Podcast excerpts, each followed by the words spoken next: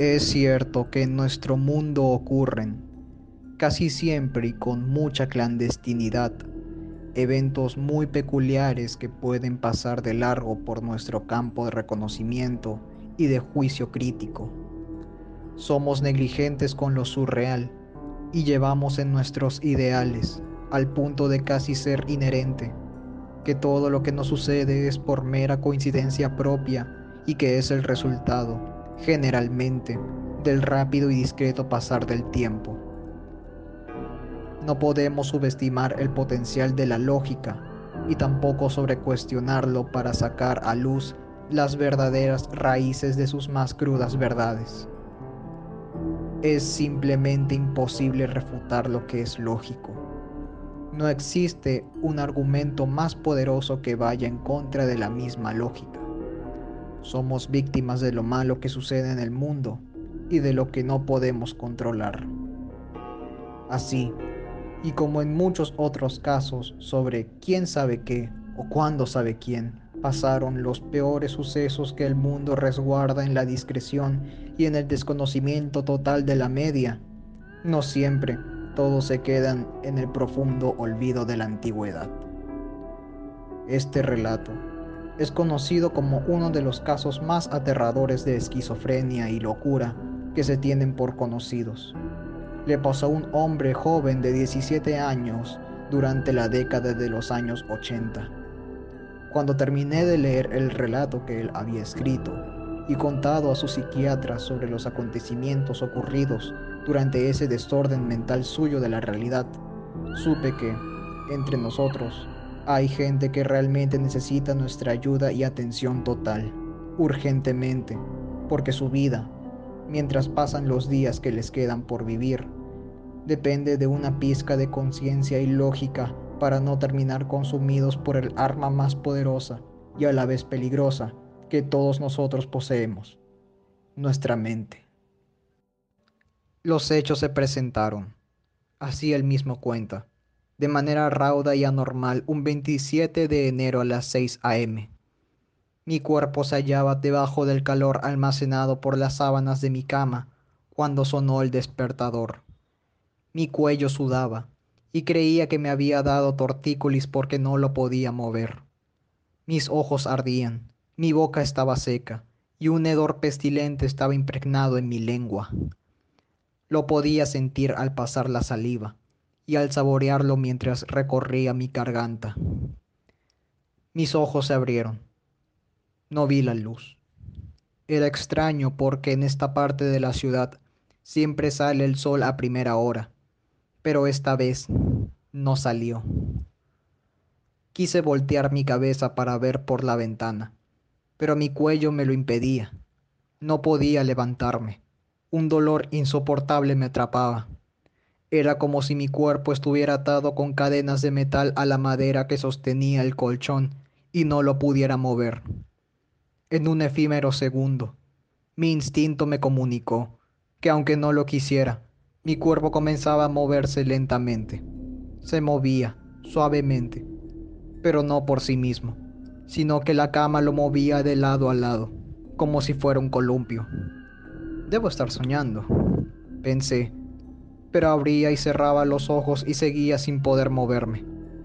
Seis y media de la mañana y el sol no salía, paralizado en la cama y quizás con un posible mareo que surgió sin razón alguna. Todo esto era extraño. Mi sentimiento de miedo se extendió cuando la habitación se tornó en un tagadisco de giros bruscos y rápidos. Se comenzó a mover más. Se sentía como si los muebles estuvieran siendo batidos como un tazón con masa pastelera y a toda fuerza, y conmigo adentro. Era como un terremoto. No sabía qué era exactamente, pero se parecía a uno muy fuerte. Grité, pero el movimiento se hizo más intenso, y más intenso, y más intenso. Mi cuerpo ya no lo soportaba más. Sentía que iba a explotar, y mis órganos saldrían volando por toda la habitación, esparciendo la sangre en chorros abundantes sobre las paredes y el techo. Mi corazón estaba a punto de salir disparado por mi boca, y si no lo lograba, sería liberado destrozándome el pecho desgarrándome la piel y rompiendo mis costillas por la presión del movimiento del cuarto. Un aire muy fuerte me elevó con todo y sábanas, y cuando ya estaba mi cabeza por darse un cabezazo contra el techo, abrí mi boca y grité con todas mis fuerzas, como si fuera el último grito que oiría antes de morir.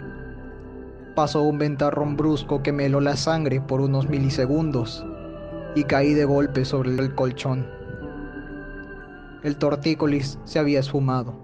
El reloj marcaba las seis de la mañana y el sol había salido a brillar con todo su esplendor del verano. ¿Qué demonios pasó? Me pregunté a mí mismo sosteniendo las sábanas. Me senté sobre el colchón. No la solté. Me quedé en silencio. Nada ni nadie hizo un ruido. Mis padres dormían plácidamente en el dormitorio de enfrente. El pasillo fue alumbrado poco a poco por la luz del sol y los pájaros comenzaban a cantar. Recordé que había un parque a la vuelta de mi casa. Todo parecía estar bien, pero yo no lo estaba en absoluto. Mi respiración era profunda y mi estómago lo sentía pesado. Algo no andaba bien. Me había librado de un subrepticio sueño profundo que casi me había matado. ¿Quién sabe con qué nombre los psicólogos llaman a estos tipos de sueños? Si es que realmente lo son. Pesadillas, demencia, parálisis de sueño. Creo que es lo último. El fin. No me importó ni me interesó el nombre, pero no podía olvidarlo y levantarme tranquilo. Dicen que cada amanecer es un nuevo día y que deberíamos levantarnos con una sonrisa en el rostro, dando gracias a Dios por un día más de vida. Pero como pueden escuchar, no tenía espacio para pensar en aquello, si casi amanecí muerto a primera luz del día por un sueño, ilusión o lo que sea que haya sido eso. Es simplemente aterrador e inconsistente. Ese día no sonreí. Me levanté de la cama, atravesé el cuarto, que ahora estaba intacto y con todas mis pertenencias en su lugar.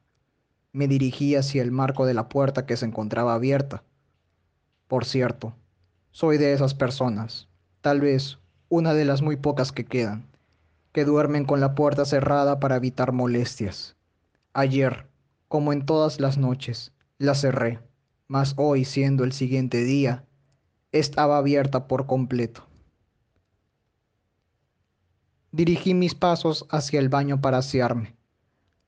Abrí la manija del caño y me lavé el rostro. No podía creer que el dolor de mis ojos ardientes en aquel entonces había cesado también. Aparté rápidamente mis manos de mi cara y vi que no estaban nada irritados. De hecho, estaban intactos y la esclerótica de cada uno estaba en su color natural. Era como si nada me hubiera pasado, pero a la vez Sí. Tomé mi ducha cotidiana sin ningún problema, y tras salir con la toalla amarrada a mi cintura, oí el llamado de mi madre que me avisaba que el desayuno estaba listo. Me vestí rápidamente y salí recordando exactamente el acontecimiento de las seis de la mañana, por una agradable y una muy usual sensación de seguridad. No quería regresar a mi habitación. Caminé por el pasillo tranquilamente y entré a la cocina. Me senté en la mesa y bebí el vaso de jugo de naranja. Luego de habérmelo terminado, miré a mi padre quien estaba sentado al frente también desayunando. Yo le dije, Papá, ¿sentiste el temblor de anoche? Su respuesta, luego de haber concluido mi pregunta, me erizó la piel como la de una gallina asustada. ¿Qué temblor, hijo? no hubo nada. Fue en ese momento que quise deshacerme de los pensamientos que amenazaban mi mente con lo ocurrido. Nada parecía normal y bien.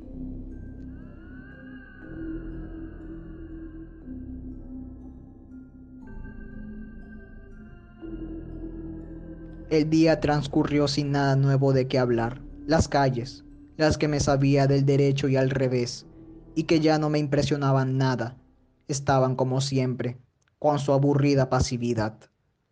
Personas caminando y probablemente lidiando con una vida difícil, ya que los tiempos que atravesábamos no eran tan buenos o incluso justos para todos. La noche llegó. Estaba viendo una película grabada en 1977 sobre una familia del viejo oeste. El sueño comenzó a invadirme.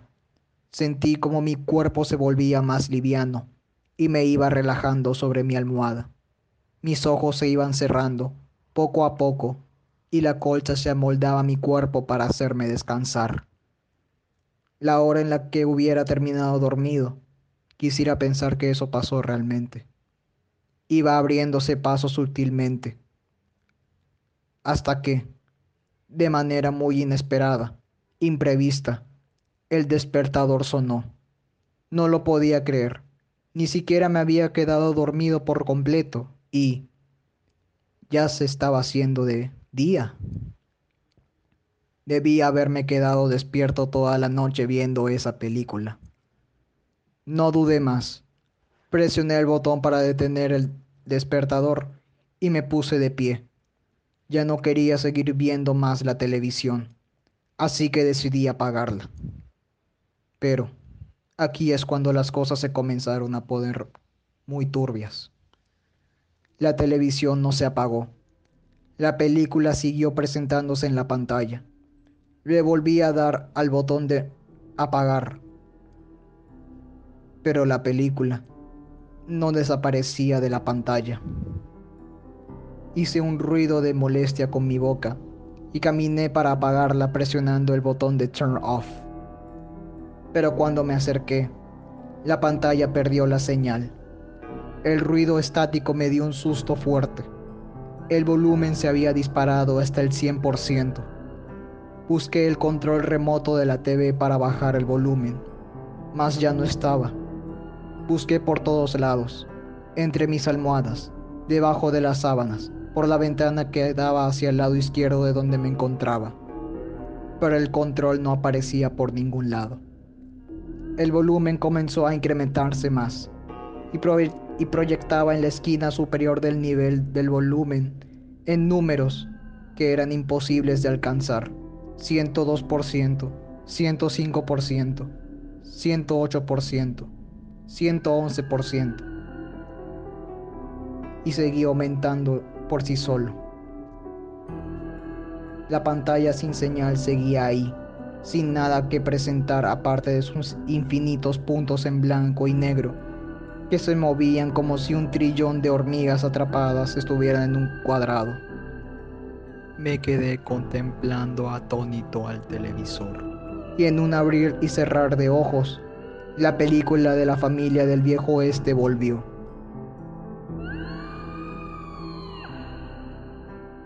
Pero esta vez presentaba una escena que nunca había visto antes.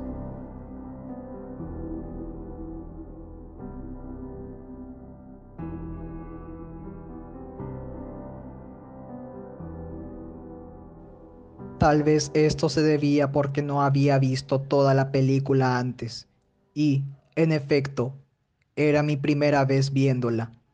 Pero para cuando ya acabó toda esta experiencia terrorífica, y a la vez extraña. Pregunté a los que sí habían visto la película por completo si es que vieron esta escena en verdad. Sorprendentemente, y para mi mala expectativa, me dijeron que esa escena que yo les había descrito nunca se proyectó en ninguna de las ediciones de la película y que ellos, por su parte, nunca la habían visto antes. La descripción, solo para algunos, les incomodó muchísimo. Me tildaron de loco cuando se las describí. Yo les dije que no bromeaba, pero no me creyeron. Aunque en mis expresiones no esbocé ninguna mueca de burla o de chiste. Estaba hablándoles en serio y con total honestidad.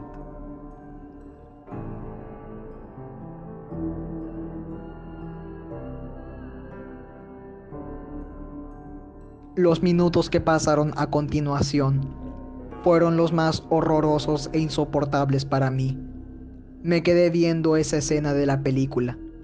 La familia se estaba reuniendo afuera de la casa, pero iban vestidos con ropa que llamaba mucho la atención.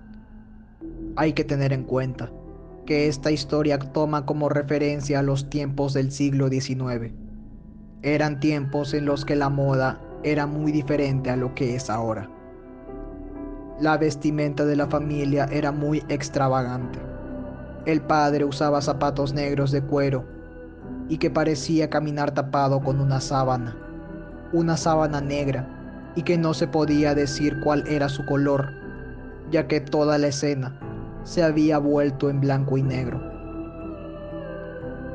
La madre se veía espantosamente desarreglada. Llevaba el cabello desarreglado en puntas alborotadas. A simple vista, parecía como si alguien le hubiera dado una paliza. Los pantalones estaban desgarrados y no tenía nada de calzado en los pies. Su rostro tenía moretones. Varios se podían llegar a ver. Ambos ojos estaban con círculos negros e hinchados.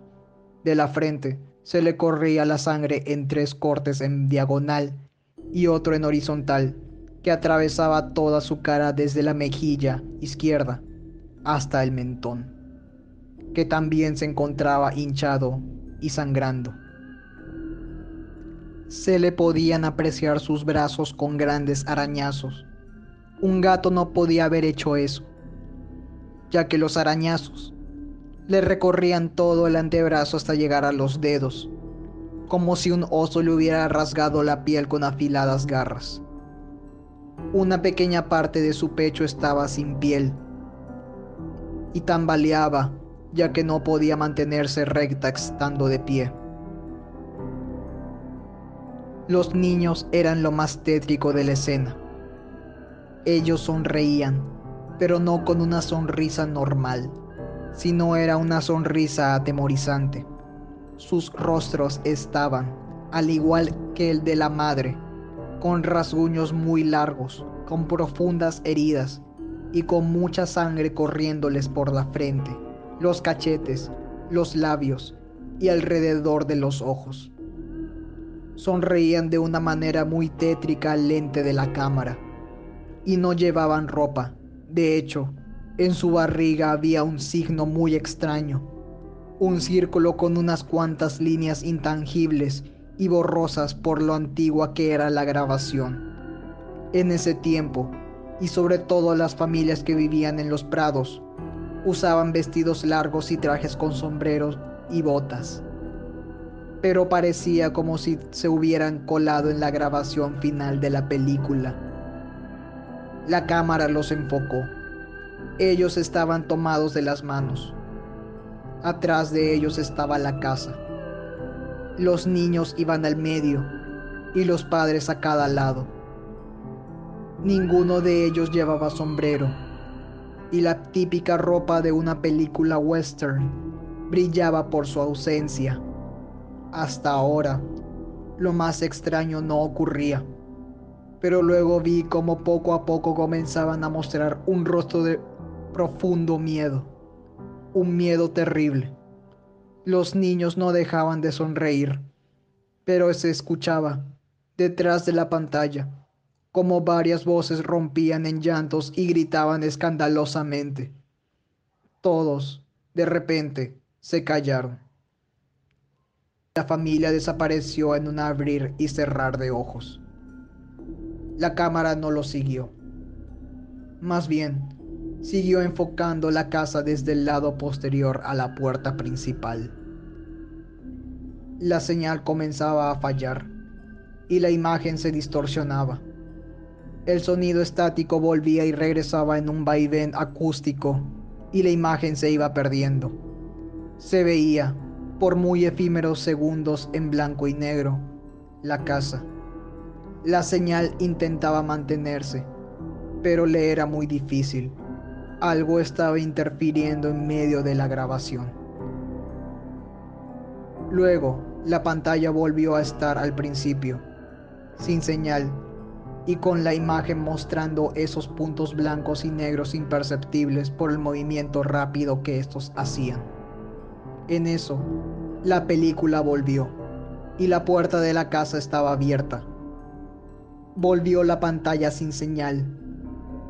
La oscuridad que estaba en la entrada de la casa no dejaba ver qué había en su interior cuando se volvió a presentar la película. La pantalla estaba sin señal y se apagó y al cabo de un segundo la película se volvió a proyectar. La escena se había puesto negra. Intuyo que se había hecho de noche. No se podía ver ahora la parte de la casa en donde se encontraba la puerta. La película se apagó y volvió la pantalla sin señal. Al volver a proyectarla, algo mórbido e imperceptible se apareció en el piso de la entrada principal. No pude ver qué era exactamente, pero sabía que la cámara estaba apuntando hacia ese ser. La pantalla sin señal volvió una vez más. Esa cosa había dado un paso al frente. Aún no se le notaba.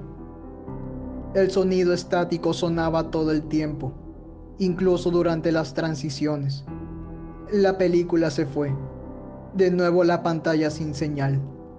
Regresó la película, pero esta vez logré ver con mayor claridad ese algo que estaba en el centro del enfoque de la cámara. Era negro, muy alto. Su cabeza era ovalada y con dedos muy largos que apuntaban hacia abajo, mostrando las palmas de sus manos. Se fue la señal. Y al volver la película, ese ser alto y horroroso se había acercado lo suficiente como para que sea fácilmente visto. Miraba fijamente al frente sin decir nada. La señal se fue otra vez. Esta vez tardó un poco en regresar la película. Creo que pasaron unos ocho minutos. Pero al regresar, los cabellos de la piel se me erizaron y mi respiración quedó en seco. El rostro de esa cosa, de ese ser alto y muy negro, ocupaba todo el centro de la pantalla. Pude ver sus facciones. Petrificado y sin saber qué hacer, di un paso hacia atrás. Me arrinconé en una esquina de la habitación, como si fuera un niño que recibía su castigo por haberse portado mal de mis ojos empezaron a brotar lágrimas y emití pequeños sollozos. Arrugué mi cara y mis ojos estaban húmedos. Mis lágrimas se deslizaban por mis mejillas hasta mojar el suelo con moco y agua de mi nariz. No, no, no, por favor, no, dije en voz baja. El rostro de aquel ser ahora ocupaba toda la pantalla y el sonido estático no se había ido me tapé la cara con mis manos y apoyé mi espalda contra la pared. Me deslicé apoyado en esta hasta llegar al suelo y me puse en posición de recién nacido. Mi cara estaba más mojada y arrugada que nunca. El moco me salía de la nariz como un caño de agua abierto. Casi rompo en llantos cuando vi que, debajo del sillón, algo daba pasos, buscándome. Lo sabía porque se movía por todos lados y parecía que quería encontrar algo. Me mordí la lengua y los labios hasta hacerme daño. Mis sollozos estaban a punto de ser llantos, pero me abstuve porque no quería que ese alguien horrible que había salido del televisor me encontrara. Mi corazón se paró en seco. Sentí que la respiración se me acababa cuando la parte inferior de las piernas de aquella entidad se pararon apuntando hacia el sillón. Por un momento pensé que aquellas puntas de la parte más baja de las piernas me habían visto y mi corazón casi salió disparado por mi garganta. Me abstuve de gritar, pero ya no podía más. Aquella cosa comenzó a rodear el sillón para ver qué había detrás de él.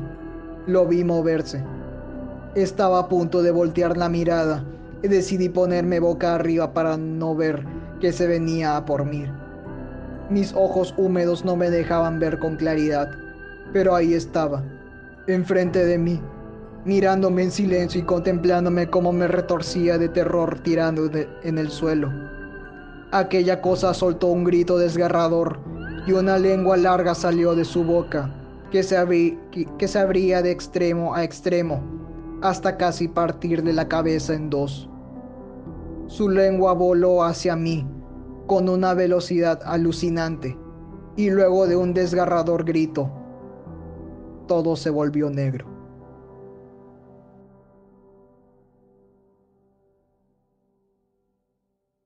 Me desperté encerrado en un cuarto muy pequeño. Solo había espacio para que yo pudiera estar de pie.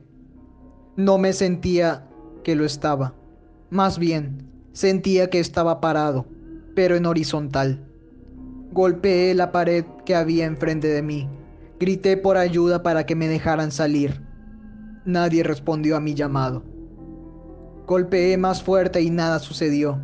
Grité y grité, pero el único que escuchaba mi desesperante auxilio era yo mismo.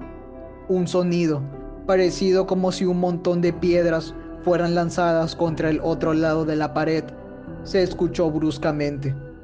Nada ni nadie me podían ayudar en ese momento. Sentía como otra vez el aire se me acababa y como el espacio dentro de ese pequeño recuadro en donde me encontraba se hacía más pequeño y pesado. Golpeé y grité con todas mis fuerzas. ¡Ayuda! Chillando hasta el punto de, darme mis, de dañarme mis cuerdas vocales. El sonido del montón de piedras golpeando el otro lado de la pared regresó. Y yo ya no podía respirar más. Caí dormido y no supe qué más pasó. Me desperté en la cama del hospital. Había tierra por todo mi cuerpo. ¿Qué diablos había ocurrido? ¿Dónde me encontraba? ¿Por qué estaba atado de manos y pies a una camilla de hospital en un salón de emergencias? No lo comprendía. Hasta que la puerta se abrió y un periodista, creo que lo era, se me acercó con un periódico en la mano. La abrió enfrente de mi campo de visión. Sabía que había despertado. Lo que leí fue lo más horroroso además de lo anterior, que pude soportar. En la primera plana del, periódico, en el apartado de los news de la ciudad, había un titular que decía, enterrado, hoy 12 de marzo, luego de haberlo encontrado muerto por esquizofrenia en su cama a las 6 a.m., es decir, al amanecer.